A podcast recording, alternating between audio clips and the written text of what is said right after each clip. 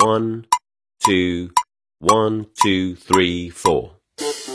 大社会，小新闻，新鲜事儿，天天说。朋友们，你们好，这里是天天说事儿，我是江南。根据媒体的报道，某银行啊广东分行呢推出了这个登录掌银的抽奖活动，这奖品啊是活生生的万元的萌猫。这消息一传出之后啊，引起了大家的热议。这网友们因为观点不合是吵翻了天，有的人质疑你这是不尊重生命啊，担心萌猫呢受到伤害；也有人反问呢，这宠物店可以卖猫，这抽奖送个猫怎么就不行呢？目前银行方面呢没有就此事啊进行公开的表态，但合作的商家呢之前回应称，这活动的初衷啊是满足消费者的养猫的梦想。这中奖用户呢都是经过筛选，而且呢签订了领养的协议。用户养猫期间会进行的定期回访和追踪。根据商家负责人同时称啊，这个活动呢绝对是合法合规的。但考虑到爱猫人士的意见呢，活动暂停下架了。你看这为何把宠物猫当做是？奖品会引发争议呢？如果作为奖品的宠物不是国家明令禁止的保护性动物，也不存在明显的虐待的行为，那么确实呢，如有关的商家所称的，我要合法合规。但是从道德层面上来讲，将小动物啊作为奖品进行分配的话，可能的确有不当之处啊。这饲养小动物啊，不仅是一种的个人的爱好，更需要在日常当中精细的呵护和照顾。那么离不开饲养者的精力和财力的保障。若非是真正的爱猫人士，被派发出去的宠物猫处境就如何不得而知了。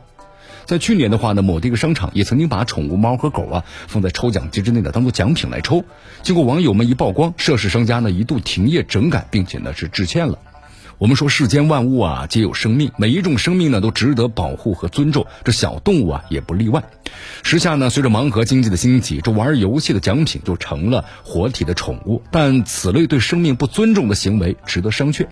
此前的话，还曾有些商家把小动物呢作为是套圈的奖品，这样呢是以未成年人为销售对象的商业行为啊，是非正面的导向。也正因为如此，在二零零七年，北京的龙潭庙会就禁止以小动物作为是套圈游戏的奖品。禁止销售呢活体的小动物，我们说这一部诗吧，对尊重生命的积极响应。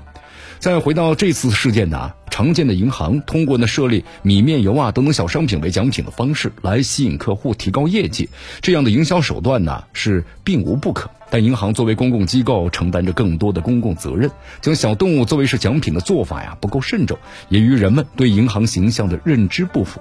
开展此类的活动是为了满足呢爱猫人士的梦想，但是受贿对象的范围小众化和银行抽奖追求效果的最大化，并不完全的相符。更为重要的是，这样的解释也不足以消除公众对小动物生命安全的担忧。如今这万元活猫的抽奖活动呢，已经下架了。但如何避免宠物以其他形式在类似的商业营销活动中重新上架，依然是一个值得关注和反思的问题。这里是天天说事儿，我是江南，咱们明天见。